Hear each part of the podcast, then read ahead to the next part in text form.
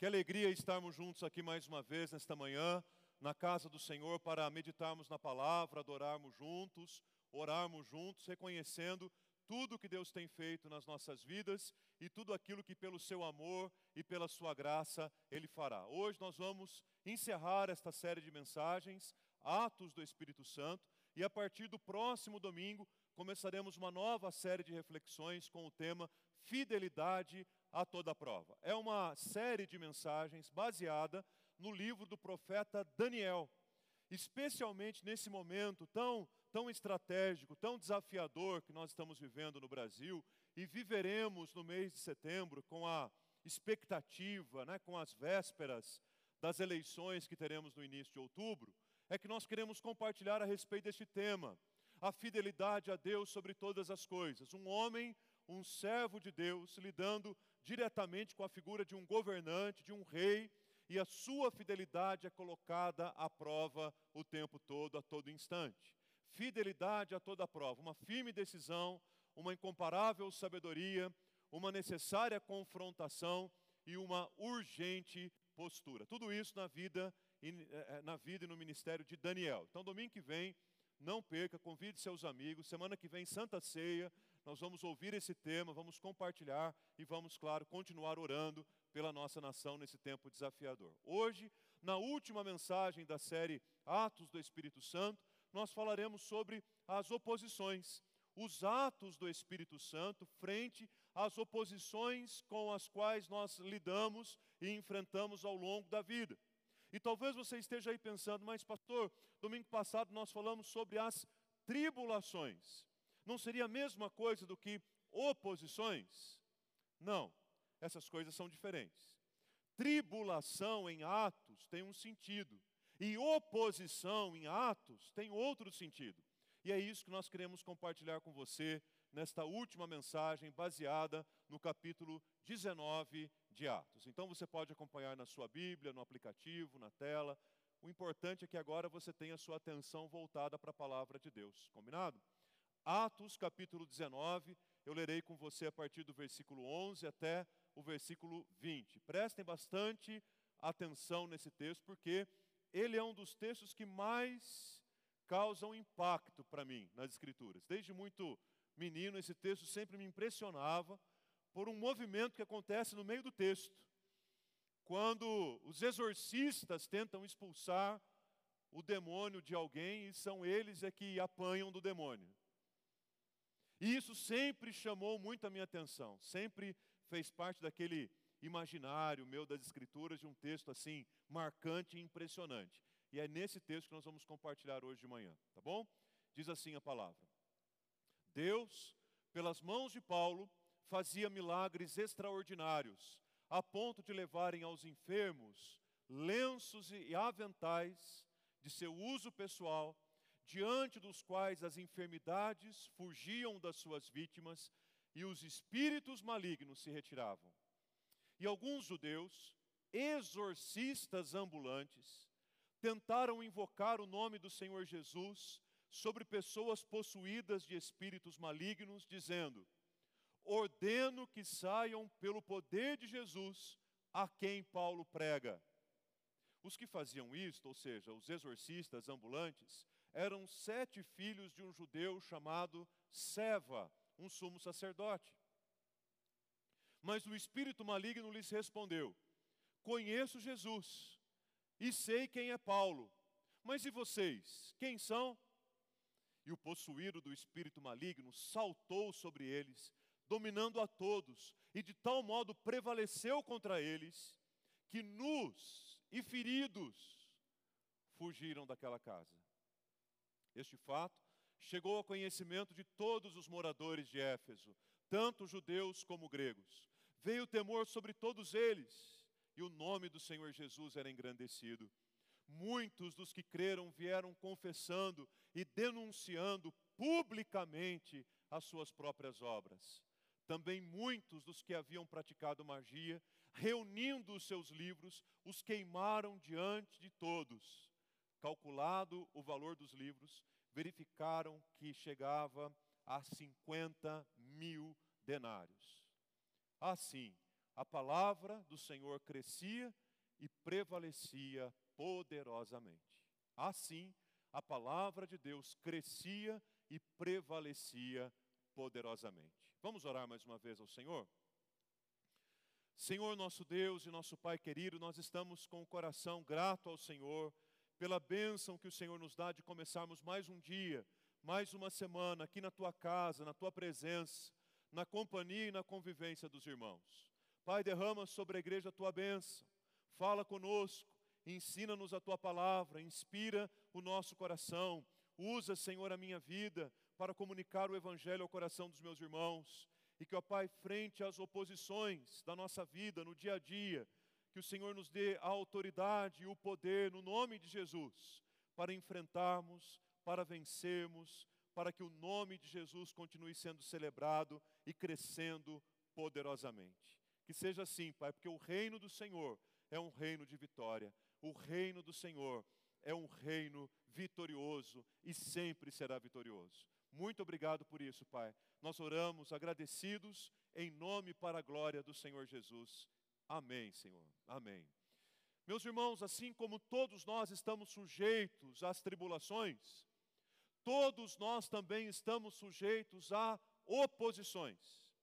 E as oposições são fortes, as oposições são pesadas, as oposições são difíceis de enfrentar e de encarar no nosso dia a dia. Eu diria que basicamente as oposições têm três origens, três matizes.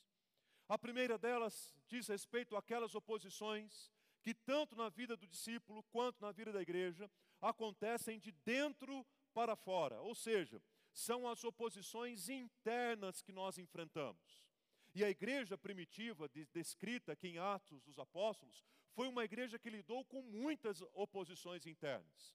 Por exemplo, a oposição de Ananias e Safira, que resolveram tentar enganar os apóstolos em relação à venda da, do seu terreno, da sua propriedade, e aquilo acabou se tornando um problema muito grave internamente para a igreja. Outro problema interno que a igreja enfrentou, segundo o registro de Atos, foi o momento em que os judeus estavam discutindo a respeito do alcance, da abrangência do messianismo de Jesus. Se Jesus tinha vindo apenas para o judeu ou se ele tinha vindo também para o gentio. Dentre outros momentos que a igreja primitiva vive, com uma série de oposições que acontecem no seu ambiente interno, assim como hoje também a igreja está sujeita a enfrentar diversas dificuldades e diversas oposições que nascem e são fomentadas no seu próprio ambiente interno. Não foi o mundo, não foi o mal, não foi a sociedade, não foi o governo, não foi ninguém, fomos nós mesmos que provocamos algumas crises internas, que se tornam oposições. Segundo, as oposições também têm uma raiz externa, têm uma origem externa. E exemplificando isso em Atos dos Apóstolos, nós podemos encontrar essas oposições da igreja vindas principalmente do poderio do Império Romano, que prendia cristãos, torturava cristãos, matava cristãos, oprimia o testemunho da igreja, tentava sufocar e matar e apagar a força da igreja de todas as formas. E esse era um ataque, uma oposição que vinha frontalmente de fora. Não era proporcionada pela igreja. A igreja não tinha nenhuma responsabilidade ou culpa por isso. Eram as dificuldades que vinham de fora para dentro, assim como a igreja na atualidade também tem enfrentado uma série de desafios, de oposições, de perseguições que vêm de fora para dentro, que vêm do ambiente externo para o ambiente interno. E não nos enganemos, embora o Brasil não faça parte daquele grupo de igrejas da janela 10 por 40, consideradas igrejas que enfrentam uma perseguição formal, uma oposição formal, existem uma série de perseguições e oposições que nós lidamos aqui no Brasil enquanto igreja, mesmo estando num país livre para adorar e para buscar a Deus. Então, além das oposições internas, que são aquelas que acontecem de dentro para fora, existem também as oposições externas, aquelas que vêm de fora para abalar a estrutura da igreja de Jesus. Mas há uma terceira origem, e sobre esta que eu quero convidar você a debruçar a sua atenção nesta hora de reflexão, que são aquelas oposições e dificuldades que vêm do reino espiritual para o reino natural, que vêm do mundo sobrenatural para o mundo natural. E estas podem ser tanto internas quanto externas, porém elas têm a mesma origem. Ela vem de um reino sobrenatural, de um mundo espiritual sobre a vida da igreja de Jesus. O apóstolo Paulo, quando escreve aos Efésios, define esse tipo de oposição que vem do reino espiritual para o mundo natural desta forma, dizendo que a nossa luta, não se enganem, a nossa luta não é nem contra a carne, a nossa luta não é contra sangue, e se a nossa luta não é contra carne e nem contra sangue, então a nossa luta é contra quem? Ele deixa bem claro no texto: a nossa luta é contra principados e contra potestades, a nossa luta é contra os dominadores deste mundo tenebroso, a nossa luta é contra as forças espirituais do mal nas regiões celestiais. A isso dá-se o nome de batalha espiritual são aquelas oposições que nós enfrentamos do mundo invisível para o mundo visível. Principados e potestades, dominadores deste mundo tenebroso, espíritos que dominam essa região celestial, são coisas que os nossos olhos não dão conta de ver, mas nem por isso deixam de existir, mesmo porque os nossos olhos também não dão conta de ver a Deus. São lutas que constantemente enfrentamos e oposições que constantemente temos e teremos sempre que lidar. Não se engane. A sua maior luta não é contra ou a favor do governo. Sua luta não é contra as escolas. Sua luta não é contra a igreja. Sua luta não é a maior luta da sua vida não é contra as ideologias. A sua maior luta da vida é contra principados e potestades contra dominadores deste mundo tenebroso, contra forças espirituais que atuam nas regiões celestiais. Essa é a maior, a pior, a mais dolorosa de todas as oposições que um discípulo de Jesus enfrenta e que a igreja de Jesus enfrenta. E por que foi que Paulo escreveu isso aos Efésios? Me acompanhe. A carta de Paulo aos Efésios é um dos escritos mais importantes da Bíblia em relação à vida, à missão da igreja de Jesus. Mesmo porque a palavra de Deus nos ensina que a cidade de Éfeso foi uma cidade alcançada pelo trabalho missionário e evangelístico durante a terceira viagem missionária do apóstolo Paulo. Teve a primeira viagem, a segunda viagem, apenas na terceira viagem missionária que eles chegam para pregar o evangelho em Éfeso. Porém, Alguém havia passado em Éfeso antes de Paulo, e o nome desse alguém era Apolo.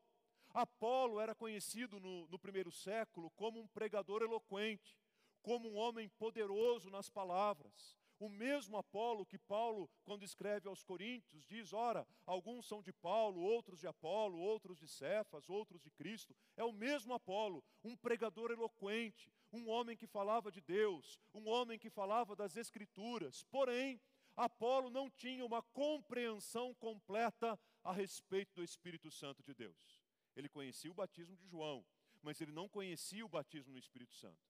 E quando Paulo chega na terceira viagem missionária, na cidade de Éfeso, falando a respeito do batismo do Espírito Santo, os, os, efésios entram em parafuso. Eles dizem assim: não, passou alguém aqui pregando a respeito do batismo de João, agora você está falando a respeito do batismo no Espírito. Vocês são do mesmo grupo? Vocês falam a mesma coisa? É a mesma linguagem que vocês estão trabalhando e abordando? Então, Paulo tranquiliza o coração da igreja e é enigmático pensar que Atos 19 começa falando a respeito do Espírito Santo e termina falando a respeito do espírito do demônio. Que são coisas diametralmente opostas. O capítulo começa falando a respeito de pessoas cheias do Espírito Santo, e a partir do versículo 11 começa falando de pessoas cheias de Satanás, cheias do mal. E o que Lucas está querendo mostrar para nós, colocando essas duas realidades espirituais no mesmo capítulo 19 de Atos, é mostrar para a gente que a nossa luta não é contra a carne e nem contra sangue, mas contra principados, contra potestades. E elas, essas forças estão militando e lutando o tempo todo. Foi por esse motivo que Éfeso foi a cidade em que o apóstolo Paulo mais se demorou, ou seja, foi a cidade onde ele permaneceu por um maior período de tempo, aproximadamente três anos, pregando a palavra, ensinando a palavra, encorajando a igreja, para que depois, alguns anos mais tarde, quando estivesse em Roma, preso por causa do Evangelho, tivesse a oportunidade de escrever esta carta aos Efésios, que se tornou a carta mais importante a respeito da igreja de Jesus em todos os tempos. Éfeso era uma cidade cosmopolita, uma cidade que no primeiro século tinha aproximadamente 200 mil habitantes. Para nossa realidade hoje, seria uma cidade brasileira média, mas para o contexto do primeiro século, uma grande cidade, uma grande capital, uma das cinco principais cidades do mundo no primeiro século, uma cidade portuária, uma cidade que economicamente prosperava, uma cidade completamente dominada pelo consumismo, uma cidade completamente consumida pela idolatria, porque na cidade de Éfeso estavam presentes dois dos maiores templos de adoração pagã. Uma, o templo de Diana ou Artemis, que era uma prostituição cultual, e outro templo, o templo de Dionísio, que era o deus do álcool, o deus da bebida, o deus do vinho. Os efésios viviam aquela polêmica, viviam aquele conflito, viviam aquela oposição tão forte entre servir a Deus e buscar o mundo. Isso é tão, tão fato, que quando nós continuamos lendo a Bíblia, chegamos lá em Apocalipse capítulo 2, o que nós encontramos lá em Apocalipse capítulo 2 mesmo? As cartas que João viu e escreveu às sete igrejas. Não foi? E qual é a primeira igreja que recebe a carta da revelação de Deus através de João? Vocês lembram? Qual é a primeira igreja? Éfeso. Essa era outra Éfeso, pastor? Não, é a mesma Éfeso. A mesma Éfeso onde Paulo permaneceu três anos, a mesma Éfeso que precisava entender o batismo no Espírito Santo, a mesma Éfeso que tinha o templo de Artemis e de Dionísio, a mesma Éfeso que tinha todos aqueles desafios. E você se lembra qual que é a parte mais marcante da carta à igreja de Efésios, de Éfeso, lá em Apocalipse 2? Parabéns. Vocês são muito esforçados. Porém, o que pesa contra vocês é o fato de que vocês perderam, em algum lugar da caminhada de vocês, o primeiro amor. Faz sentido agora? Quando você entende como é que o Evangelho chegou em Éfeso, quando você entende a carta que Paulo escreveu aos Efésios, faz sentido agora o fato dessa igreja ter perdido o primeiro amor? As oposições eram muito grandes. As oposições eram muito duras. As oposições eram muito pesadas. E elas foram capazes de fazer com que uma igreja vibrante e cheia do Espírito Santo fosse capaz de perder o seu primeiro amor. Uma igreja que não passou do primeiro século. Deus tenha misericórdia de nós para que as oposições da nossa vida não nos façam perder o primeiro amor, jamais. O texto continua em Atos, para mostrar para a gente que há uma divisão estratégica no livro de Atos, feita intencionalmente por Lucas. E aqui eu estou utilizando o material que o pastor Marcos Vinícius usa no curso de teologia, o Íbica. O livro de Atos é dividido basicamente em cinco partes. E Lucas fez questão de precisamente marcar em cada uma dessas cinco divisões movimentos do crescimento da igreja. Então, toda vez que Lucas menciona em Atos que a igreja estava crescendo, que a igreja estava aumentando, que a igreja estava multiplicando, é uma parte do livro completa. É um conteúdo inteiro dentro do livro, é um capítulo inteiro dentro do livro. Por exemplo, a primeira parte começa no capítulo 1 e termina no capítulo 6, falando a respeito da eleição dos diáconos. E os diáconos surgem na igreja como a força propulsora de uma igreja em crescimento. não como fonte de problema e de dificuldade. Os diáconos surgem como parte da solução de Deus para uma igreja em crescimento. A igreja crescia. Depois, um pouco mais à frente, lá no capítulo 9, diz que a igreja crescia em paz, que a igreja crescia no conforto do Espírito Santo, porém, o capítulo 9 ele está exatamente no meio de outros capítulos que contam a respeito de conspiratas, ameaças, dificuldades, perseguições, lutas, torturas. E mesmo assim, em Atos 9:31, a palavra de Deus diz que a igreja crescia em paz e no temor do Espírito Santo. Porque igrejas crescem em paz, mesmo que o ambiente externo esteja completamente tumultuado, a igreja de Jesus continua crescendo em paz. Ou ainda em Atos capítulo 12, que diz que a palavra de Deus crescia e multiplicava enquanto o sangue dos apóstolos era derramado, e o sangue dos apóstolos e dos discípulos de Jesus derramado sobre a terra se tornava um verdadeiro fertilizante para o crescimento da igreja, para que a igreja crescesse mais ainda, para que a igreja frutificasse e florescesse mais ainda. Ou ainda lá no capítulo 16, quando diz que as igrejas eram fortalecidas já no contexto das viagens missionárias e aumentava em número, até que nós chegamos na última divisão de Atos, que foi essa que nós lemos no capítulo 19. A última parte que Lucas escreve, do capítulo 19 até o capítulo é, 28. Ele primeiro descreve uma grande oposição espiritual, mas ele diz: apesar da oposição, a igreja cresce e prevalece poderosamente.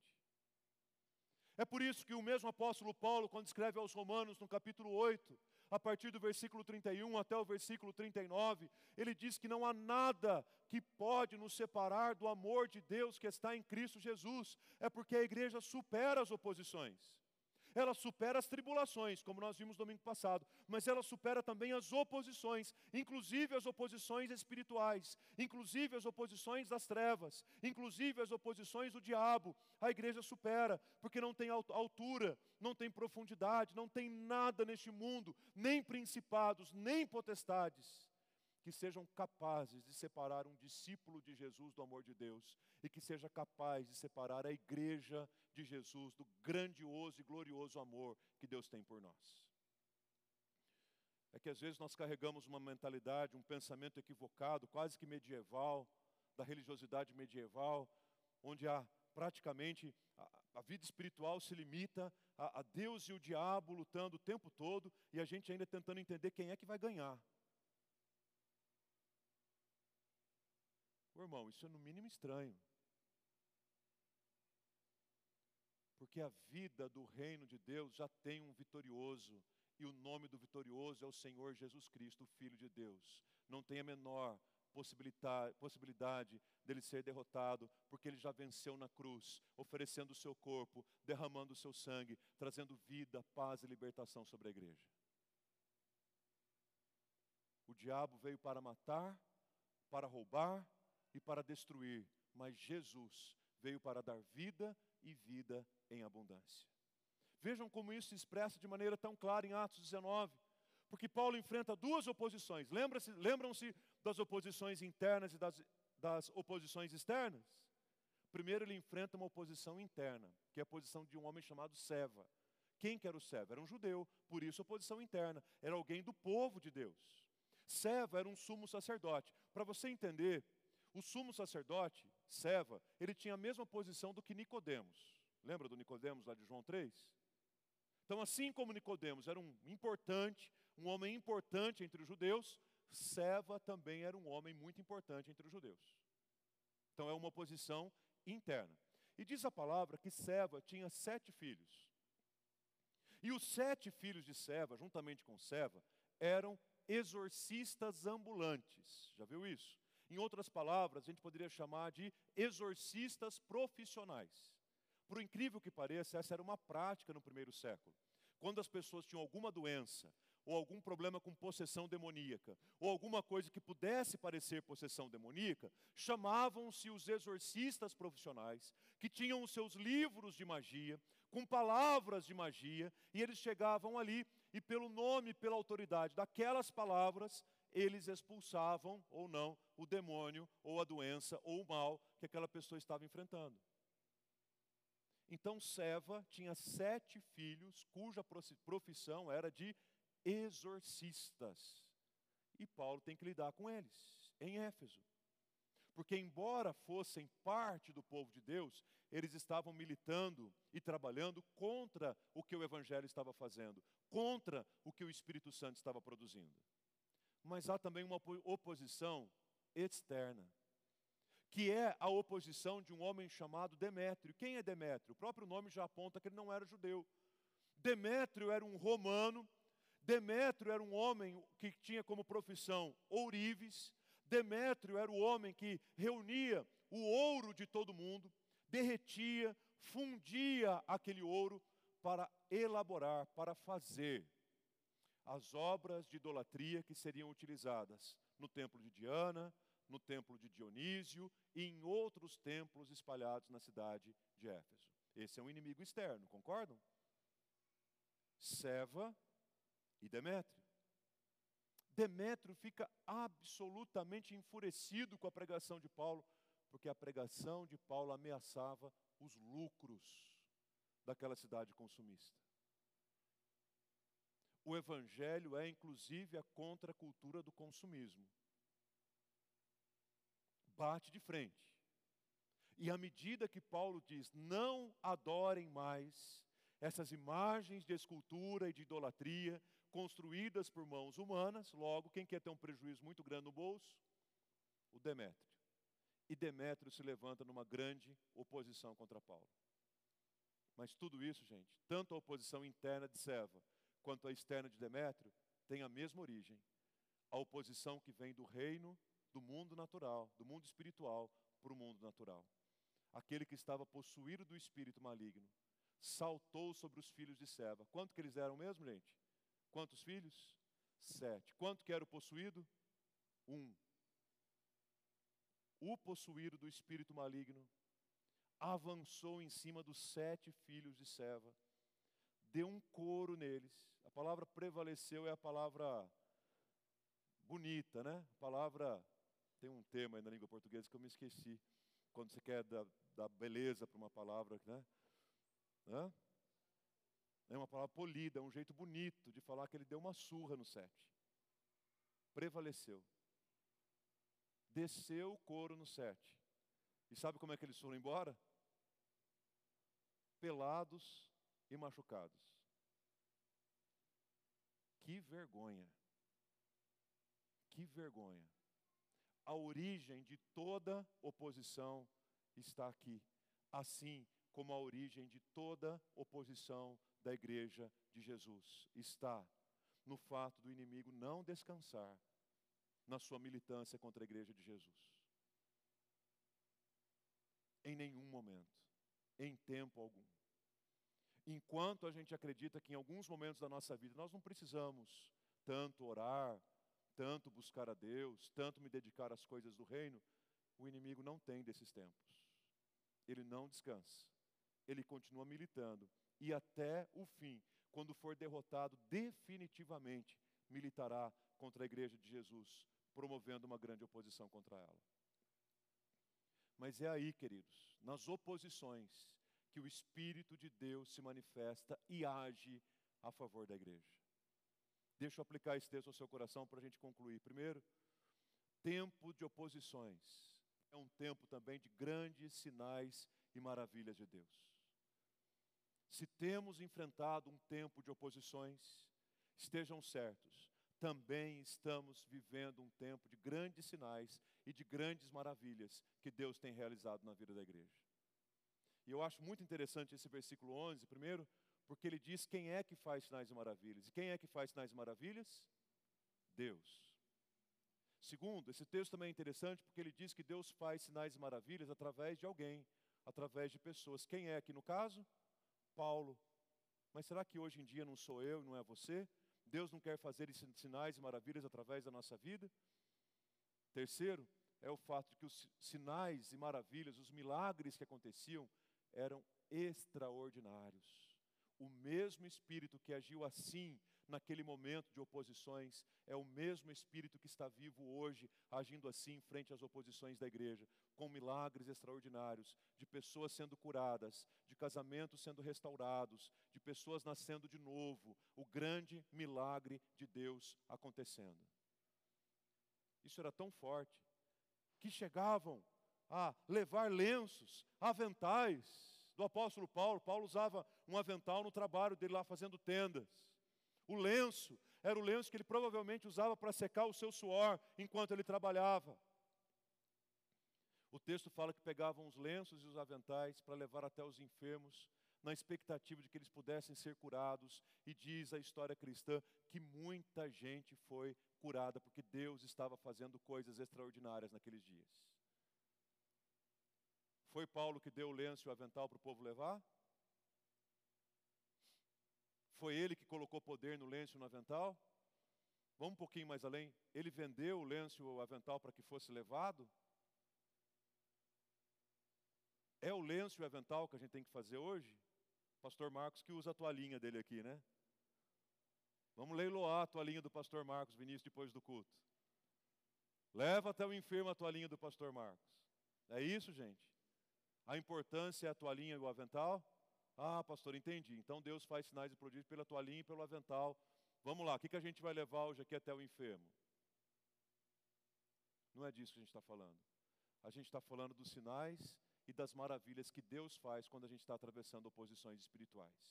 Segundo, quando estamos vivendo oposições espirituais, esse é um tempo também de profundo discernimento e de separação. Quer um tempo bom para você discernir o joio do trigo? É o tempo da oposição. No conforto, a gente não consegue discernir muito bem o que é joio, o que é trigo. Na oposição, tudo fica muito claro. Os exorcistas ambulantes chegam, os filhos de Seva, chegam para o homem que estava endemoniado e mandam ele embora. Pelo poder de Jesus a quem Paulo prega. Não parece para você alguma coisa muito informal e pouca intimidade? Em nome de Jesus, a respeito de quem Paulo prega, dá a impressão que eles nem sabiam de quem eles estavam falando. E o demônio dá uma resposta, no mínimo, no mínimo surpreendente. O demônio diz: Eu sei quem é Jesus, eu conheço Jesus. E eu sei também quem é Paulo. Mas e vocês? Quem são vocês? Isso nos ensina que quem não tem autoridade no nome de Jesus não é ninguém. Mas, por outro lado, nos ensina que quem tem autoridade no nome de Jesus é reconhecido até no, nome, no reino das trevas. Sejamos discípulos conhecidos pelo diabo. Gente diante de quem o reino das trevas treme. Eu sei quem é Jesus, sei quem é o Arthur, mas e vocês, quem são? Fica muito claro quem era de Deus e quem não era de Deus. Terceiro, tempo de oposição é tempo também de um profundo é, temor a Deus e de um profundo quebrantamento. E essa é uma das partes do texto que mais me impressionam. Que mais, se eu pudesse voltar na história, esse seria um momento da história que eu gostaria de voltar para ver. Porque a gente atribui, atribui temor, quebrantamento, avivamento a expressões culticas. Então, se a igreja canta bonito, ela é avivada. Se a igreja bate palma, levanta a mão, se os cultos são animados, ela é avivada. A gente, a gente, a gente mede, a gente tenta identificar a ação do Espírito Santo na vida da igreja através de formas, através de estereótipos. Mas a Bíblia sempre nos leva de volta para a compreensão de que quebrantamento é arrependimento, é vida nova com Deus muitos, muitos dos que creram vieram confessando e denunciando. Aí duas coisas que chamam a minha atenção. Primeiro, fazendo isso publicamente. E segundo, confessando as suas próprias. Porque a gente é muito bom de apontar as dos outros, não é? Ah, pastor, estou sentindo que o Espírito está vindo sobre mim, vou começar a falar da falta agora da minha esposa, das faltas do meu marido, das faltas do meu filho, desse pessoal que o senhor colocou para ver o meu lado, mas ninguém é digno de mim. O senhor, me, o, senhor, o senhor presenteou eles com a minha vida, eu sou o maioral aqui. Então deixa eu contar para o senhor as faltas que eles têm cometido, para o senhor saber que eles não são tão bonzinhos assim. Eles vinham confessando as faltas de quem, gente? As próprias. As próprias. O Espírito Santo fazia uma obra tamanha de quebrantamento que eles faziam isso publicamente. Não é questão de ter vergonha ou não, é questão assim de, de a gente precisa de socorro urgente, a gente precisa de alguém que socorra a gente urgente. Por favor, alguém nos socorra publicamente, que é uma, é uma atitude de desespero. Eu não tenho pudores para confessar publicamente, denunciar publicamente os meus próprios erros, quando eu reconheço que eu preciso de um socorro urgente, urgente da parte de Deus. Urgente. Por último, um tempo de oposições é um tempo também de uma decisão muito séria na nossa vida e de uma renúncia necessária a todos nós. Aqueles homens, aqueles mágicos, aqueles exorcistas, tinham os seus livros de exorcismo, como eu expliquei para vocês. E quando eles entenderam que o Espírito Santo estava operando ali, eles reuniram todos os livros. Muitos que haviam praticado a magia reuniram os seus livros e queimaram todos os livros de magia. Reunidos todos esses livros, era o equivalente a um valor de 50 mil denários. Não em material, quanto custava o papel, a capa, o papiro, enfim, mas o valor por conta do negócio que estava por trás da magia e do exorcismo, o valor espiritual daquele material, vamos chamar assim. 50 mil denários. Isso era muito, pastor? Deixa eu te explicar. Um denário era o equivalente ao pagamento de um dia de trabalho. Se nós estamos falando de 50 mil denários, então nós estamos falando de um trabalhador que trabalhou e recebeu por 50 mil dias de trabalho, correto? Se você dividir isso por 365, deixa eu fazer uma conta aqui, é rápido, sou muito bom em matemática, dá 137 anos. 50 mil dividido por 365. Admirem a minha capacidade de conta, rápida. Na verdade, 136,9. Eu esqueci de uma vírgula aqui na cabeça. 137 anos. Isso sem contar férias, final de semana, feriado. Você tem condição de pagar uma dívida dessa? Você tem condição de pagar esse valor? 137 anos de trabalho era o valor dos livros que foram queimados. Era coisa valiosa para eles ou não? Eu fico pensando assim: quais são as coisas valiosas para mim que hoje eu preciso renunciar, queimar e por uma firme decisão abandonar? pode custar muito caro para mim, um valor que eu não possa pagar. Mas um tempo de oposições é tempo também de renúncia, e é tempo de uma firme decisão de queimar aquilo que Deus não quer na minha vida, aquilo que não faz parte da minha vida com Deus, queimar e renunciar, mesmo que aquilo valha muito para mim. Muito, muito. Seja algo muito importante, muito querido, de estimação mas hoje eu quero queimar no nome de Jesus e renunciar e entregar para declarar a minha total dependência do Senhor. Quero convidar você para uma canção. E essa canção é a reafirmação da nossa fé. Essa canção é a reafirmação das nossas convicções, dizendo que nós acreditamos em Deus Pai, acreditamos em Jesus Cristo Filho mas nós acreditamos também no Espírito Santo de Deus que está vivo, está operando, lutando conosco as nossas oposições e nos dando força para hoje mesmo deixarmos os nossos livros para serem queimados e começarmos uma vida nova. Domingo passado eu dizia para vocês aqui sobre a brevidade da vida. Não foi? Não sabemos o dia de amanhã, Existem decisões para serem tomadas com urgência. Não disse isso domingo passado? Sem sonhar que na quarta-feira nós estaríamos ali com o Célio, naquela sala fúnebre. Sem imaginar.